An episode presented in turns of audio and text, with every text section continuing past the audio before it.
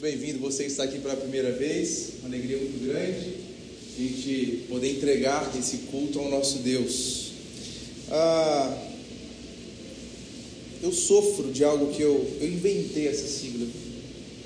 Pesquisei não existia, mas eu sofro de uma síndrome chamada SDVA Síndrome da vergonha alheia. Se você sofre por isso, venha para o nosso time. Sabe aqueles aquelas situações que causam muita vergonha? Queda.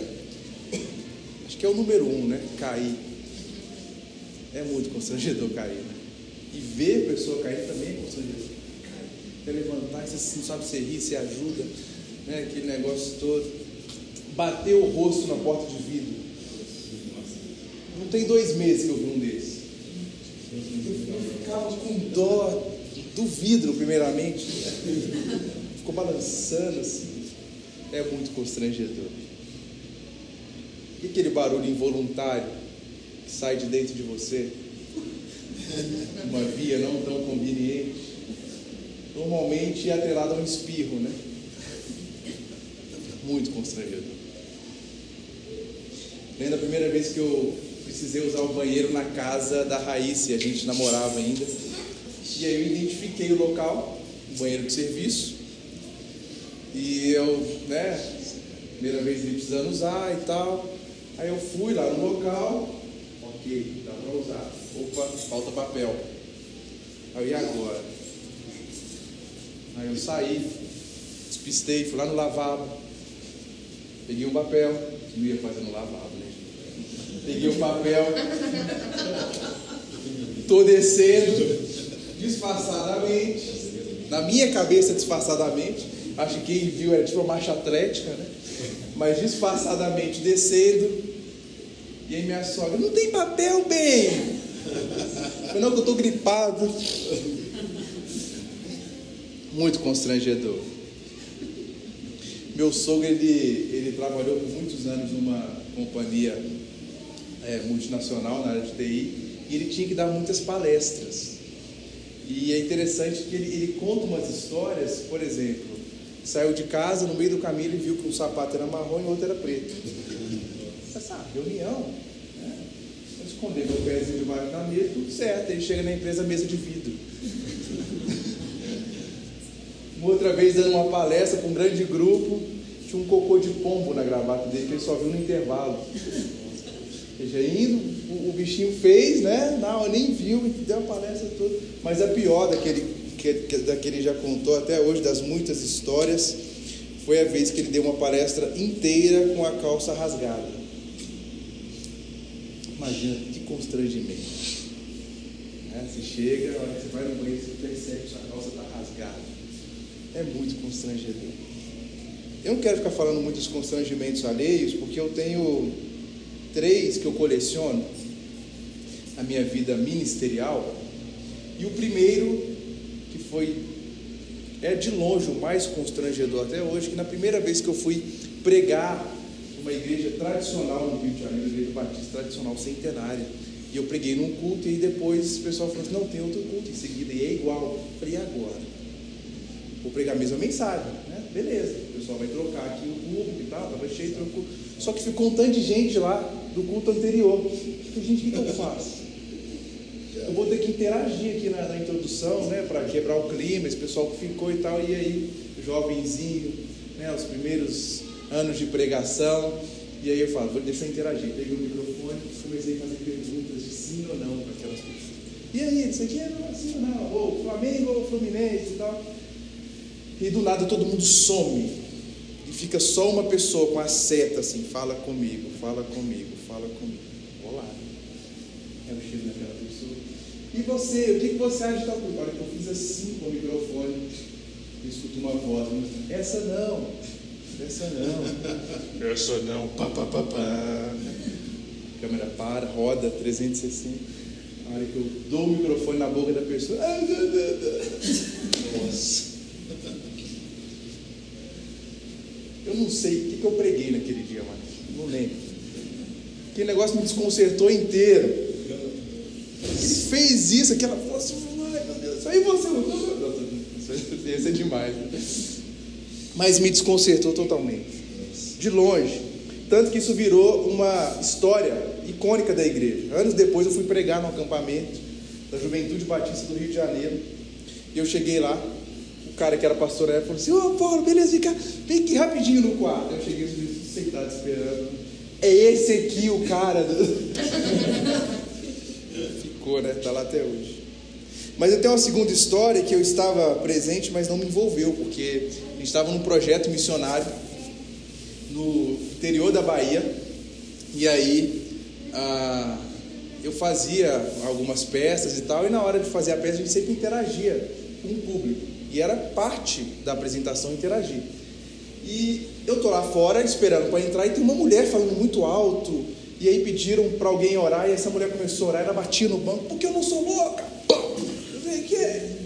E aquele negócio todo. Aí eu entrei, fiz a peça, eu tinha que interagir com alguém. Mais uma vez, todo mundo sumiu. Eu não tinha visto a mulher ainda. Fala comigo, fala comigo, fala comigo. Eu vou aonde? Na mulher. A hora que eu pego essa mulher para interagir, glória a Deus, falei a mulher. Aí eu peguei, fiz, contornei. Quando acabou, porque grupo de jovens, 40 jovens ali, todo mundo comentando da mulher. Eu falei, gente, a gente vai sair, pessoal da igreja agora. Para a gente voltar, a gente comenta, não é para comentar com ninguém, ok? Ok. Estamos indo tomar um, um, lanche lá com o pessoal. E eu, minha amiga e duas meninas. Aí minha amiga vira e fala assim: Meu, vocês viram que era mulher? Não, louca, né? Não, que mulher sem noção. Ela é louca, assim. E as meninas caminhando. Aí minha amiga percebeu e falou: Vai dizer que você conhece ela. Ela é nossa mãe. Nossa mãe. Nossa mãe. Pá, pá, pá, pá. A minha reação, eu saí correndo, literalmente. Eu saí correndo. Eu olhei o grupo de amigos e só tem elas, Eu não aguentava. E, e, depois o constrangimento, a vergonha daquela minha amiga pagando açaí, picolé, pipoca, cachorro, tentando reparar. Terrível. E por fim, eu tive uma outra situação constrangedora aqui no Alphaville, que eu estava olhando uma sala comercial para alugar e o corretor virou para mim e falou assim, não faço negócio com pastor. Por quê? Todo pastor que eu fiz negócio me passou a perna. Eu fui constrangido pelo erro dos outros. Todo pastor que fiz negócio com ele me passou a perna. Gente, Todo mundo aqui tem uma história de constrangimento. Bom, e se você tem filho, você tem história de constrangimento. É não é? Quando o filho fala uma coisa que não é para falar. É, não é isso, mamãe, esse aqui. Todo mundo tem uma história de constrangimento. Seja por um acidente, uma situação engraçada, uma situação vergonhosa, ou de ter sido exposto por alguma coisa. Todo mundo passa por isso. E tem situações que a gente quer fugir para a gente não ser constrangido. Parece que a cena, né, é, é, é o ambiente que está se formando, eles fazem, assim, não vou nem chegar para eu não passar por isso. Não é verdade? Você olha e fala assim, não, aí não, não vai dar certo.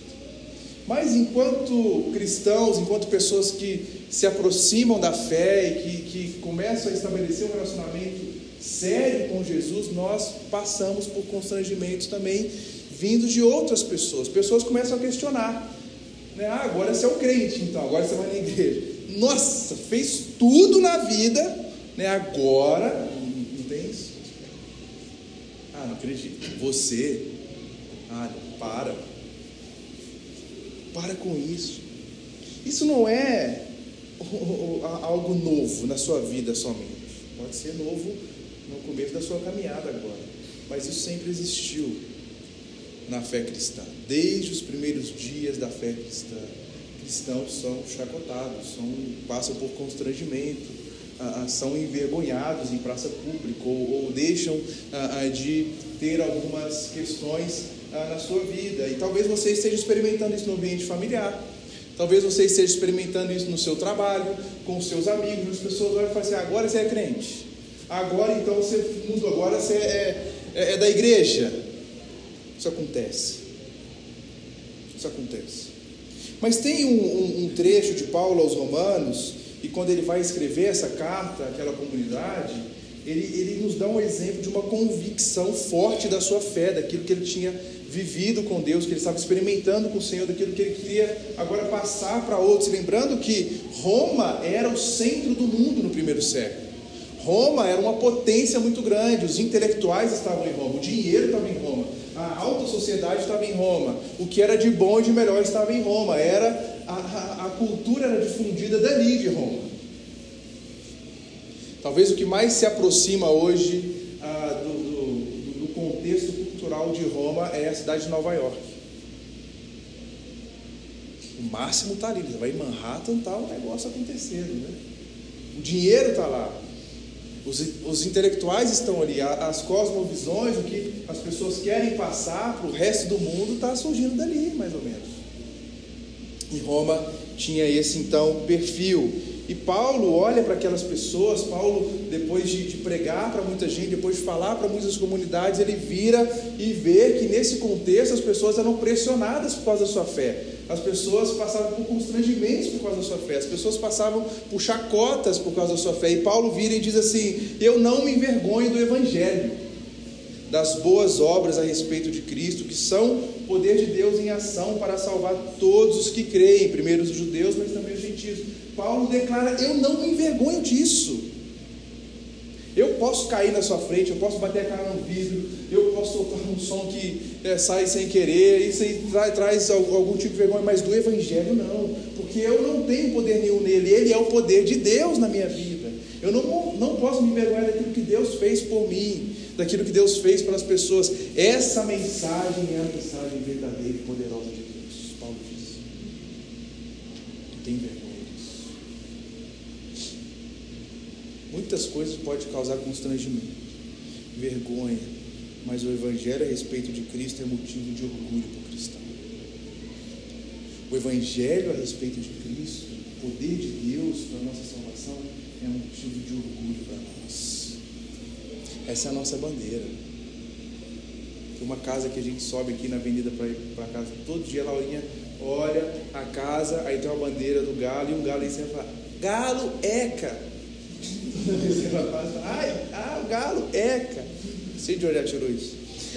Mas é a bandeira, as pessoas carregam suas bandeiras, né? Você vai nos Estados Unidos, praticamente todas as casas têm uma bandeira ali. A nossa bandeira é essa aqui. Eu não me envergonho do Evangelho, isso aqui não me traz nenhum constrangimento. Você pode me taxar de qualquer coisa aí, que é isso que eu acredito. Mas em alguns momentos nós temos a, a, a, algumas pessoas que nos colocam na parede. Mas por que, que você crê? Você saberia responder? Se alguém chegasse e falasse para você, por que, que você crê no que crê? Qual é o motivo de você crer no que você crê? Por que, que você decidiu adotar a fé cristã e estabelecer um relacionamento com Deus? O Pedro, lá na sua primeira carta, ele vai dizer: quando isso acontecer, ele diz assim: primeiro, consagre a Cristo como Senhor na sua vida santifique a Cristo como Senhor, ou seja, coloque Deus, Cristo, como prioridade na sua vida. É a vida devocional, é o conhecimento com o Senhor, é o desfrutar do relacionamento com Deus. Então ele diz: e se alguém lhe perguntar a respeito, algumas versões vão dizer a razão da sua esperança, estejam sempre preparados para explicar. Sempre preparados. Por que agora? Você não vivia assim? Você não achava aquilo? Por que, que agora se mudou? Qual que é a razão da sua esperança? Me explique aí. Deixa eu entender também. Se você está vivendo, eu quero viver isso também. Ué. Só que a gente vive um contexto onde essa parte aqui ela é usada de forma totalmente equivocada. As pessoas explicam a razão da sua esperança brigando na internet. As pessoas explicam a razão da sua esperança formando inimigos dentro de grupo de WhatsApp. Mas tem um padrão para isso aqui. Pedro vai dizer: façam-no, porém, de modo amável e respeitoso. Mantenham sempre a consciência limpa. Então, as pessoas que falaram mal de vocês ficarão envergonhadas ao ver como vocês vivem corretamente em Cristo. Lembre-se que é melhor sofrer por fazer o bem, se for da vontade de Deus, do que por fazer o mal tem um modo de levantar a bandeira, Tem um modo de explicar a razão da sua fé. Tem um modo de falar assim: eu sou cristão, eu tenho uma vida com Cristo, eu desenvolvo relacionamento com Deus, mas eu faço isso de forma respeitosa, de forma pura, de forma amável, de consciência limpa. Não preciso brigar. E é curioso que é Pedro que está falando isso para a gente. É curioso que é Pedro que está dando essa orientação para a gente. Pedro foi alguém marcado por situações constrangedoras, mas uma vida marcante diante de Deus. E hoje eu quero refletir com vocês aqui um episódio constrangedor, mas fundamental na vida deste homem. Lembrando que o apóstolo Pedro, antes de apóstolo, ele era um pescador. Sua, seu ofício, seu trabalho era pescar. E o primeiro encontro que ele teve com Jesus foi durante o seu trabalho. Foi depois de uma longa noite frustrada de não pesca. E para um pescador, né, quem trabalha com vendas aqui, se você não bateu a meta, né, você não vai conseguir levar adiante aquilo que você tem que colocar na sua casa. E aí Pedro tem uma meta, ele precisa, como pescador, pescar. E ele passa a noite toda como pescador experiente no barco e não pesca nada. Então Jesus entra naquele barco e diz: Olha, joga a rede do outro lado. Imagina você chegar para um pescador que pescou a noite toda, que vive disso, entrar no barquinho dele, ah, você não pescou, não joga a rede do outro lado. Eu, no lugar de Pedro, era só uma aqui, ó. Você é louco, vai falar, vai, vai ensinar? Você quer me ensinar o que, que eu faço todo dia? É aquela expressão, você quer ensinar o padre a rezar? Não dá, meu filho. Mas o texto diz que Pedro obedeceu. E eles jogaram a rede do outro lado. E quando eles viram, eles não conseguiam puxar de tanto peixe que tinha. Então Pedro, daquele barco, fala: Faça de mim, Senhor, porque o Senhor é puro e eu não. E Pedro se ajoelha e reconhece quem estava diante dele. Então Jesus vira para aquele homem pescador simples e fala assim: Agora você não vai pescar mais peixes, vai ser pescador de homens, vamos me siga. E esse homem, ele é marcado por, por vários constrangimentos, até mesmo pela personalidade dele, de alguém impulsivo, incisivo, alguém que agia primeiro, às vezes até antes de pensar, mas que viveu muitas experiências com Deus. Veja, Pedro foi o único que andou sobre as águas. Você já deve ter escutado essa história, né? Pedro andando sobre as águas. Ah, mas ele começou a afogar e pediu a ajuda de Deus, foi lá e ajudou. Sim, mas ninguém no barco mais andou. Ele foi lá. Pedro, quando Jesus foi lavar pé, os pés dos seus discípulos, ele falou assim: você vai lavar meu pé? Não vou deixar isso acontecer de forma alguma. E Jesus falou: não tenho que lavar o seu pé. Ele falou: não, não só o pé, então, então lava o corpo inteiro. Lava tudo. Me lave por completo. Pedro, no ato de, podemos dizer assim, uma tentativa de um ato heróico, no momento em que Jesus estava para ser preso, ele saca uma espada e corta a orelha de um soldado. E Jesus vira para ele e fala assim: quem vive vai na espada vai morrer por ela. Não é isso que eu quero de vocês. Você está vendo? O cara que pisa na água e anda. O cara que fala: não lava o pé, não lava tudo. Ah, não vai, não vai prender o chefe, não. Espadada. Mas também ele passa pelo, por outras experiências marcantes de ser comissionado por Jesus como aquele que seria o líder da igreja. Aquele que ajudaria as pessoas e, os, os apóstolos e depois os cristãos a pastorearem uns aos outros. Mas no finalzinho da vida dele tem um evento marcante, e esse evento é constrangedor, porque Pedro agora, ele nega Jesus. E antes de Jesus ir para o Calvário, e antes de Jesus a, a morrer efetivamente, ele fala com o seu discípulo: ah, para onde eu estou indo agora, vocês não podem ir. Pedro fala assim: eu vou. E se precisar morrer por você, eu morro. E Jesus fala para ele assim: meu amigo, antes do galo cantar, você vai me negar três vezes. Antes do galo cantar, você vai me negar. E acontece texto bíblico, lá em Mateus, ele, ele narra a cena de forma perfeita, porque quando Pedro é impelido pela primeira, segunda e terceira vez e nega o Senhor, na terceira eles estão numa distância em que eles conseguem fazer um contato visual. Ele nega pela terceira vez e o Senhor está olhando para ele no fundo do olho. Aquele que falou que morreria por Deus, aquele que falou que entregaria a sua vida, nega. E o galo canta. E ele sai daquele lugar e vai chorar amargamente. Eu costumo dizer que Pedro, se ele tivesse uma trilha sonora, seria duas músicas. Aquela do NX0, que fala cedo ou tarde a gente vai se encontrar, tenho certeza, numa bem melhor. Porque ali é no começo da música, quando perco a fé, ele olha, ele nega, e aí o Senhor olha para ele e vai chorar. E o texto que eu quero olhar com vocês hoje é o último encontro de Jesus com Pedro. E o texto diz assim: Depois disso, Jesus apareceu novamente aos seus discípulos junto ao mar de Tiberíades, ou talvez na sua versão, no mar da Galileia. Jesus ele aparece, tem pelo menos 12 registros de Jesus aparecendo aos seus discípulos, às mulheres, aos seus amigos. E aqui é o sétimo aparecimento dele. Ele já tinha aparecido aos seus discípulos antes. Mas aqui vai dizer que ele aparece aos discípulos ao mar da Galiléia. O que, que aconteceu para que ele né, vá então ao encontro daqueles homens? Aconteceu que o versículo 3 nos explica: Simão Pedro disse: Vou pescar. E os outros disseram: Nós também vamos. E assim entraram no barco, mas não pegaram nada a noite toda.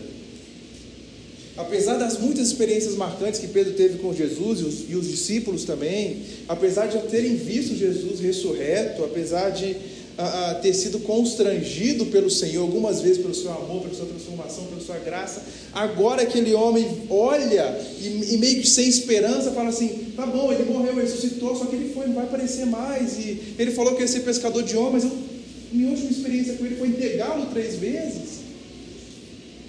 Eu vou pescar. Eu vou voltar para a minha vida antiga. Eu estou constrangido de falar que eu vou seguir esse mestre, porque a última coisa que eu fiz foi negá-lo. Talvez não tenha ficado claro para Pedro que, independente do pecado e da falha dele, Jesus o amava e o tinha o comissionado.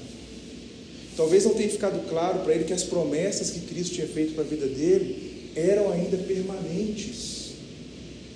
Mas talvez ele esteja olhando para si e falando assim: Eu não sou bom para servir. Eu sou muito pecador, não posso fazer isso, não posso é, é, continuar essa jornada aqui. Eu vou ser um líder, eu acabei de negar o meu mestre. Não estou apto para cumprir esse compromisso que eu fiz com ele. Por isso, eu vou pescar. Eu vou voltar à minha profissão antiga. E o texto diz assim: Ao amanhecer, Jesus estava na praia, mas os seus discípulos não o reconheceram. Ele perguntou: Filhos, por acaso vocês têm peixe para comer? E eles disseram: Não. Essa expressão ao amanhecer é a mesma expressão que é usada lá quando Pedro entrega a vida dele para o Senhor. Ele pescou a noite toda, está rompendo a alvorada, já está, o dia já está amanhecendo, ele está frustrado. E agora de novo.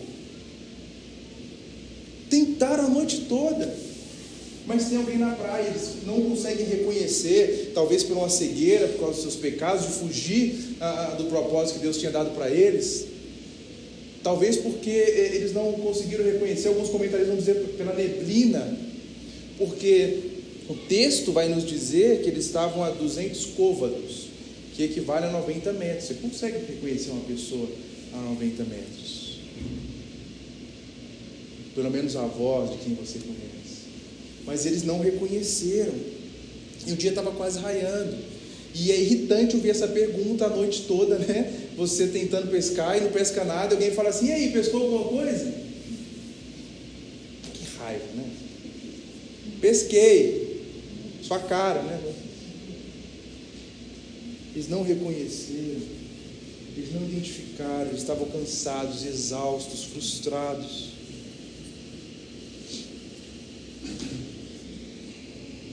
Tem alguma coisa para eu comer aí? E aí, pescadores, tem peixe? Ou eu quero comprar peixe. Estou passando aqui, veio ter pescador, quero pegar peixe fresco para comprar. Tem aí? E não tem peixe não tem peixe para comer, não tem peixe para vender. não tem peixe para nada, mas aqui o que Jesus quer dizer com essa pergunta é: deixa eu falar com vocês uma coisa. Vocês voltaram a pescar, mas sem mim vocês não podem fazer nada. Sem mim vocês não podem fazer nada. E eu vou ensinar uma lição para vocês agora. Eu vou preparar o desjejum de vocês agora. Lance a rede do outro lado. Mais uma vez, a mesma coisa. Falar para o pescador que pescou a noite toda, lançar a rede do outro lado. Esse cara é louco. Lá na praia, lá nem pisou na água, está falando para eu jogar a rede. Estou aqui a noite toda, estou jogando de um lado, jogando do outro, estou indo para Nada vem, agora você fala para jogar rede. Mas alguma coisa milagrosamente fez com que eles não questionassem isso. Fez com que eles não duvidassem disso mas simplesmente obedecesse. Talvez eles reconheceram nesse momento uma voz, um comando. Eles lembraram lá no coração deles que tinha alguém que tinha feito isso lá atrás, que tinha alguém que dava esse tipo de comando, que tinha alguém que fazia acontecer e sair a provisão de onde eles não viam. E essa voz é a voz de Jesus falando: joga do outro lado, lance as redes do outro lado. Lance a rede para o lado direito do barco e pegarão. É uma afirmação. Ele está falando assim: tente jogar joga que vem peixe. E eles fizeram e assim não conseguiram recolher a rede de tão cheio. Pescadores experientes normalmente não aceitam instrução. Eu já conversei com alguns pescadores. A classe é chata. Né? A classe é chata. Os caras, não, isso aqui não é assim, não. Não tem muita instrução, não. Mas eles ouviram e obedeceram a voz de um comando que estava guardado no coração deles. Talvez essa voz, esse comando fez arder alguma coisa e, pintar alguma esperança. Não, a gente vai jogar. Eles jogaram a rede do outro lado. E quantas vezes isso não acontece comigo e com você, gente? Em uma grande desilusão da nossa fé, é, passando por algum constrangimento, alguma vergonha, não sabendo explicar o porquê que a gente vive o que vive, não sabendo responder para alguém que está nos interpelando a respeito da nossa fé, e, e, e, a gente desiste de um compromisso com Cristo, fala, não, não quero, isso aí é muito difícil, né? acho que está difícil demais para mim, desiludido mesmo experimentando a graça constante de Deus, seu amor, seu perdão, a restauração diariamente, nós muitas vezes somos tomados por medo. Nós muitas vezes somos tomados pelos pensamentos que nos fazem sofrer e, e nos direciona para a nossa vida antiga. Não, isso aqui é legal, Deus fez isso comigo, Cristo me salvou, mas eu quero voltar. Eu vou pescar mais fácil. É minha zona de conforto. É ali que eu quero. É isso que eu quero viver. E a gente deixa de Deixe de levar adiante a vida com Deus. Em momentos assim, a gente só quer entrar no barco e pescar. Em momentos assim, a gente só quer sair de onde a gente está e voltar àquilo que nós éramos antes. Ficar em paz.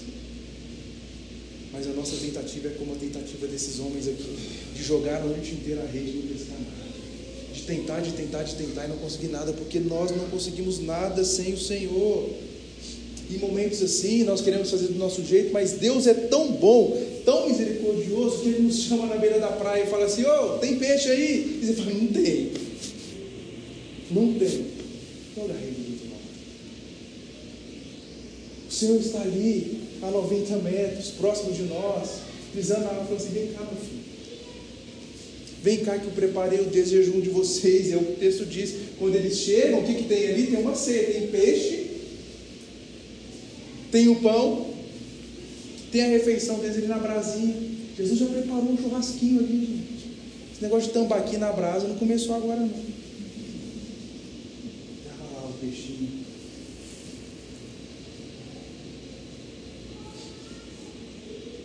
Olha que interessante. Os versículos 7 ao 14. O discípulo aqui Jesus amava, que é João, que está escrevendo essa própria carta disse a Pedro: É o Senhor. Quando Simão Pedro ouviu que era o Senhor, vestiu a capa, pois havia removido para trabalhar, ou seja, ele estava é, com uma espécie de sunga, né, é, é, pescando ali. Ele veste a capa como um, um, um, ato de reverência a Deus, ele veste a capa e salta na água. E não é água, água profunda, a gente está falando de 90 metros da, da, da, da praia ali, da, da areia. E provavelmente ele vai correndo ali, né, com aquela corrida um pouco com a água na cintura, vai correndo em direção ao seu mestre. Os outros ficaram ali puxando aquele tanto de peixe que tinha. Quando chegaram, encontraram um braseiro no qual havia um peixe e um pão. E Jesus disse: Traga alguns peixes que vocês acabaram de pescar. Simão entrou no barco e arrastou as redes para a praia. Havia 153 peixes grandes. E no entanto a rede não arrebentou. E Jesus convida: Vamos comer. Vamos comer.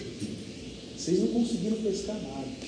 Vocês não conseguiram um, lambari.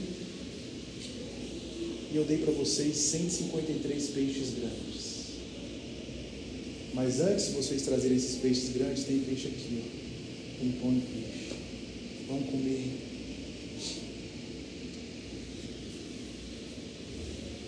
No final desse trecho diz: Nenhum dos discípulos tinha coragem de perguntar quem é você, pois sabiam muito bem que era o Senhor. Então Jesus lhe serviu pão e peixe. E foi a terceira vez que ele apareceu para os seus discípulos antes de ressuscitar, depois de ressuscitar. João fala para Pedro: É o Senhor, ele sai na hora. Ele vai de encontro com o seu Deus. Ele vai de encontro com o seu mestre. Ele fala assim: Não essa, essa não é a mesa minha. O Senhor está lá, Ele está me chamando, é ali que eu quero estar, eu quero estar perto dele. Pedro estava longe da vontade de Deus, Pedro estava envergonhado de seguir a Deus, Pedro estava constrangido porque ele, ele, ele viu que os pecados dele talvez fosse uma coisa muito grande para ele ser um servo do Senhor, mas essa cena, esse episódio mostra que Deus tem algo muito maior para nós do que nós imaginamos, tal como foi com Pedro, assim é comigo e com você. O nosso pecado não define que é a graça de que é a restauração de Cristo. Ele quer nos trazer de volta, Ele quer ah, comigo e com você trazer um relacionamento de amor, de serviço, de entrega, de compromisso. É um contraste nítido da incapacidade de se sustentar com a capacidade daquele que faz coisas sobrenaturais na nossa vida. Eles tentaram e não conseguiram, o Senhor dá um comando e eles conseguem. Mas após essa refeição, e você pode imaginar esse clima festivo de ter encontrado com o Senhor, de ter sido a, a, alimentado pelo Senhor, entra a cena mais constrangedora na vida de Pedro. Terminando esse desjejum, comendo, de barriga cheia já, o Senhor volta para Pedro, publicamente, querendo trazer Pedro de volta para a sua função como líder, com a autoridade que o Senhor tinha dado para ele mostrar que ele tinha sido perdoado de fato, que ele podia viver uma vida de serviço e honra a Deus. O texto diz: depois da refeição, Jesus perguntou: Simão Pedro, filho de João, você me ama mais que estes? Sim, Senhor, respondeu Pedro. O Senhor sabe que eu amo. Então, alimente os meus cordeiros de Jesus. Então Jesus repetiu a pergunta: Simão, filho de João, você me ama? Sim, Senhor. Disse Pedro: o Senhor sabe que eu amo. Então cuide minhas ovelhas. Pela terceira vez ele perguntou: Simão, filho de João, você me ama? Pedro ficou triste porque Jesus fez a pergunta pela terceira vez e disse: O Senhor sabe de todas as coisas. O Senhor sabe que eu amo. Então Jesus disse: Alimenta as minhas ovelhas. Você viu que eu coloquei aqui, entre parênteses, porque o texto original ele está usando um outro tipo de palavra para amor. No grego nós temos algumas palavras para falar de amor. E a estrutura é o seguinte: Jesus está perguntando, Pedro, você me ama? E o ama que Jesus está falando assim, você me agapau, ama acima de todas as coisas, o amor que vem de Deus. E Pedro responde, eu te amo filéu, que é um amor de amigo, eu tenho uma afeição. Eu não te amo acima de todas as coisas, tenho uma afeição por você. Só que a primeira pergunta, Jesus fala: Você me ama mais do que esses aqui? Ele fala: Eu te amo, tenho uma afeição, te amo como amigo. E Jesus pergunta agora de forma mais direcionada para ele, lá no fundo do seu coração: Esquece quem está aqui, Pedro, você me ama? E ele responde mais uma vez: Eu tenho uma afeição por você. E na terceira, Jesus muda então o verbo, ele não usa mais agapau, agora ele vai falar o filéu. Ele fala: Então, Pedro, você me filéu, você me, me ama com afeição, você tem por mim uma afeição de amigo? E Pedro fala: Pedro recorre ao Deus que é soberano e som dos corações. Fala, você sabe que eu te amo. O Senhor sabe de todas as coisas. Pensa no constrangimento desse, desse homem, porque essa cena evoca aquilo que foi muito forte para ele lá atrás ao negar Jesus. E o contexto também o faz reviver isso, porque o texto de Mateus 18 mostra que tinha um braseiro aceso quando Pedro negou Jesus. E agora ele está diante da brasa. Eles acabaram de comer e o Senhor pergunta: Você me ama? Três vezes Pedro tinha negado o Mestre, três vezes ele precisa reconhecer que agora ele é o Senhor da sua vida. Jesus, lá atrás, disse para Pedro: Para onde eu estou indo, você não pode ir. E agora ele vai dizer: Para onde eu fui, é que você irá. E há um detalhe importante nesse texto que ele fala: Pedro já tinha tido, tinha tido seu nome mudado. Ele fala Simão, que é o nome que ele tinha antes de ser encontrado por Jesus. Simão Pedro, você me ama? Ou filho de João, você me ama mais que esses aqui? Essa pergunta é muito pertinente, porque olha o que Pedro fala em Mateus 26, 33. Ainda que todos caiam nosso lado por causa de ti, eu, no entanto, não cairei. Lá em cima do pedestal, né? Lá na torre de marfim. Todo mundo aí pode te negar. Eu não. Eu morro por você. Eu te amo muito. E ele lembra agora, foi a primeira vez que eu amava demais, que eu amava mais que os outros, que eu era melhor que o outro, que eu declarei esse amor incondicional por Deus, eu neguei três vezes. Agora ele pensa de responder. Assim é. Tem uma certa humildade sendo gerada no arrependimento genuíno que há agora. Deus está trabalhando no coração daquele homem. Aquele homem que agora, ao invés de falar que ama mais que os outros, que faria o que outros não fariam, fala assim: é, te admiro, Senhor. Com a modéstia apropriada de um homem gentil, transformado, humilhado, lembrando da sua queda, lembrando da sua última experiência com Deus, lembrando daquele olhar da terceira vez negando Jesus e o Senhor sofrendo, sendo levado para a cruz, e ele negando pela terceira vez, agora ele pensa mais. Mas o Senhor sabe do coração daquele homem, o Senhor quer restaurar ele daquela experiência ruim, constrangedora, vergonhosa, e trazê-lo de volta um relacionamento com ele de serviço e honra. Ao mesmo tempo, é, em lugar de se gabar agora, ele baixa a bola. Você me ama? Você me ama? Você me ama? Essa é a pergunta que o Senhor está fazendo para ele, essa é a pergunta que o Senhor faz para nós todos os dias. Todos os dias. E quando a gente reconhece o nosso olhar com Jesus, pela terceira vez negando, pela terceira vez evitando alguma situação, pela terceira vez escondendo alguma coisa para não falar, eu não me envergonho do Evangelho, pois é poder de Deus. E a gente olha nos olhos de Jesus e, e o galo canta. E a pergunta vem: Você me ama? E eu respondo para você: Eu tenho uma porque desse jeito me amou. E Jesus pergunta: Você me ama? Não, tenho só afeição. E aí Jesus diz: Sim, é só afeição. É só afeição, afeição a gente tem por coisas. Eu te amo, eu quero que você me ame. Eu quero te ensinar o que é esse amor. E é isso que ele faz com Pedro ao restaurar esse homem. Ele então dá para Pedro uma função. Ele fala: Então, já que você me ama, alimente os meus cordeiros, alimente as minhas ovelhas. O mestre estava mostrando ali que os cordeiros somos nós, a igreja, vistos como esses cordeiros, ovelhas. Quem entende um, um mínimo sabe que uma ovelha é totalmente dependente de um pastor. Tal como nós somos totalmente dependentes do grande pastor que é Cristo. É Ele quem nos guia, é Ele quem nos direciona, é Ele quem nos ensina, é Ele quem nos alimenta. Né? As ovelhas precisam de cuidados.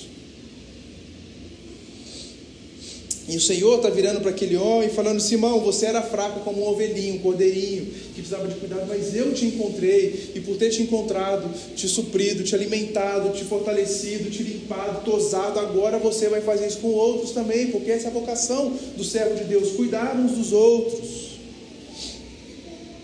Agora que você já aprendeu e se arrependeu de forma genuína, Pedro, cuide das minhas ovelhas cuide dos meus cordeirinhos, ele vai usar essa palavra, dos meus cordeirinhos. Não negligencie o seu trabalho, você não é mais pescador, você agora é pastor. Não abandone o rebanho, essa é a sua missão. Volte para ela. largue o barco. E aí, na terceira parte, Jesus vai dizer: Eu lhe digo a verdade, quando você era jovem, podia agir como bem entendia, vestia-se e ia onde queria, mas quando for velho, estenderá as mãos e outros vestirão e levarão onde você não quer ir. Ele não está falando de um idoso não querendo ir o asilo. Lembra que lá no primeiro, no primeiro episódio falou: Onde eu vou, você não pode ir. Agora ele está falando: Onde eu fui, você vai. Ele está se referindo à morte de Pedro. Ele está se referindo àquele compromisso que agora ele tinha aceitado e arcar com as últimas consequências. É interessante que Eusébio, que é um pai da igreja, dos primeiros historiadores ali, dos primeiros séculos, ele diz: Mas Pedro parece ter pregado no Ponto, na Galácia, na Bitínia, na Capadócia, na Ásia, aos judeus da dispersão. E por último, tendo ido a Roma, foi crucificado de cabeça para baixo. Pois assim, ele mesmo pediu para morrer. Ele falou: Não sou digno de ser pregado em pé como o Senhor. Você me coloca na cruz, me coloca de cabeça para baixo.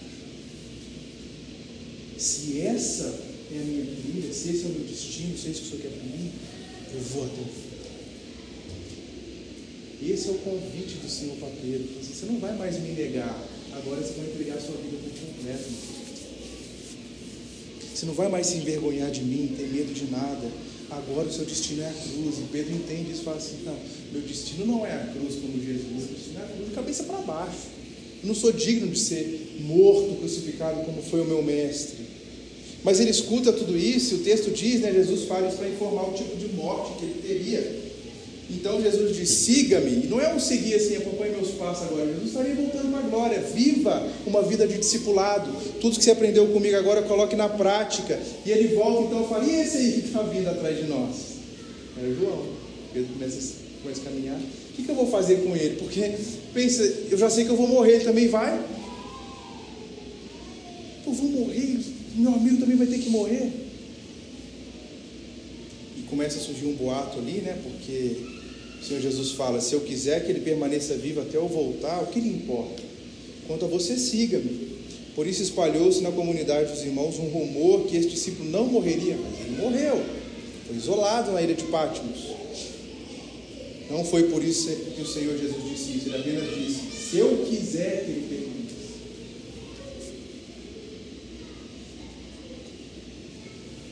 Se eu quiser. E nos versículos 24 e 25 ele diz: Este é o discípulo que dá testemunho desses acontecimentos que se registrou até aqui. E sabemos que o seu relato é fiel. Jesus também fez muitas outras coisas. Se todas fossem registradas, suponho que nem o mundo inteiro poderia conter todos os livros que seriam.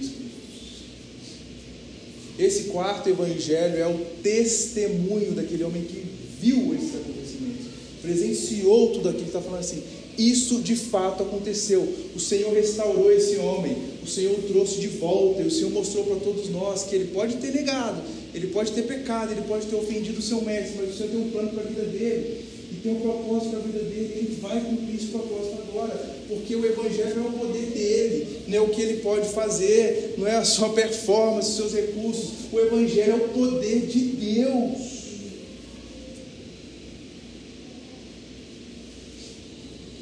no último, os últimos versículos do capítulo 20, o capítulo anterior a esse de João, ele diz: Os discípulos viram Jesus fazer muitos outros sinais, além dos que se encontram registrados nesse livro. Estes, porém, estão registrados para que vocês creiam que Jesus é o Cristo, Filho de Deus, e que crendo nele tenha vida pelo poder do seu nome. Esse é o propósito desse registro. E ele acaba no último versículo falando assim: muitas outras coisas aconteceram, não pode registrar, porque isso foi registrado em biblioteca no mundo.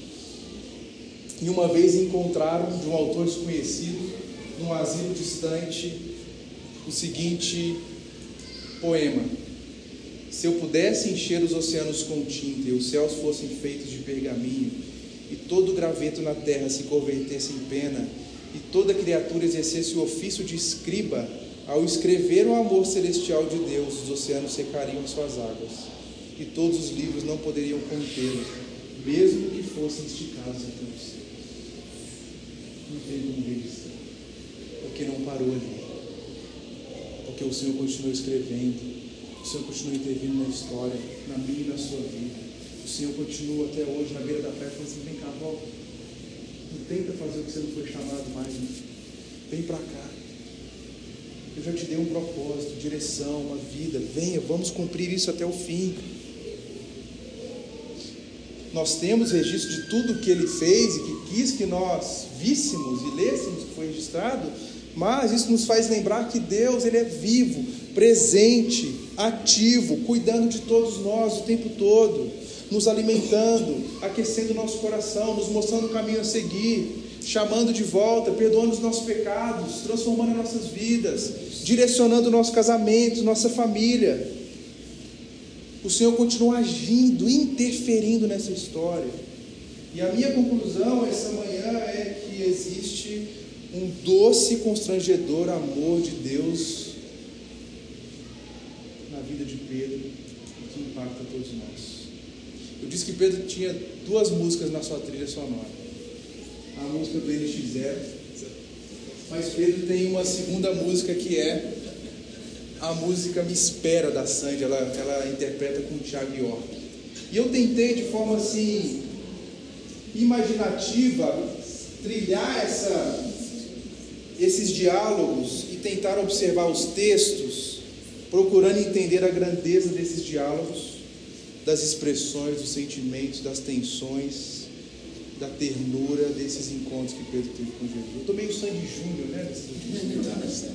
No último domingo eu citei sangue também. Pelo menos eu não estou citando MC Livinho. Mas olha isso, eu tentei traçar isso aqui.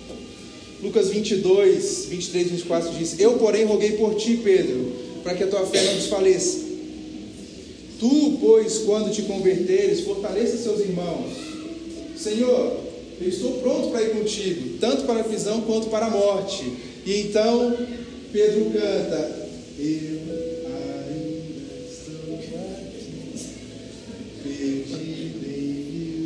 estou aqui. Estou aqui por trás de todo o caos em que a vida se desfez. E Jesus diz: O que eu faço não sabe agora, você vai compreender depois. Se não te lavar comigo, você não tem parte em mim. E Jesus canta: Tenta me reconhecer no temporal. Me espera. Tenta não se acostumar. Eu volto já. Me espera.